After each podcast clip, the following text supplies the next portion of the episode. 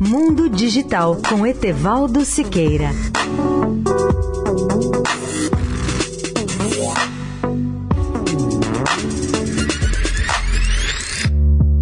Olá, ouvintes da Eldorado. Muitos ouvintes me perguntam como poderemos reduzir os riscos de fraudes na internet e nas redes financeiras em geral. Esse é um dos temas mais importantes no mundo digital em que vivemos e inferniza tanto a vida de pessoas como de empresas. E pior do que isso, o número de casos de fraudes tem crescido a uma taxa superior a 100% ao ano, em especial nas operações financeiras, no comércio eletrônico fixo ou móvel, em internet banking e em outros serviços. Poderíamos discuti-lo aqui por muitas horas. Mas para reduzir a fraude, temos que combinar quatro fatores, simplificando. O primeiro deles é a educação do usuário. O segundo é o uso da tecnologia que nos defende contra spams, vírus, phishing e todos os malwares. O terceiro é a legislação que deve punir todos os crimes. E o quarto é a ação permanente dos governos em busca de maior proteção ao cidadão. Como acontece em quase todas as áreas da vida humana, a educação é o meio mais poderoso de transformação transformação do ser humano, inclusive na área de segurança da informação. O usuário bem informado ou educado sobre os riscos da tecnologia não vai cair em 90% das armadilhas que os fraudadores lhe oferecem. Ele aprende a duvidar de todas as promessas miraculosas que lhe propõem e se convence de que na internet não há almoço de graça, nem prêmios, nem negócios da China. Ele sabe também que uma das armadilhas mais frequentes é explorar a curiosidade das pessoas com links maliciosos maliciosos que prometem cenas chocantes, pornográficas ou de impacto emocional. Nesses casos, a curiosidade mórbida pode ser fatal. Amanhã falaremos mais sobre como reduzir os riscos de fraude na internet.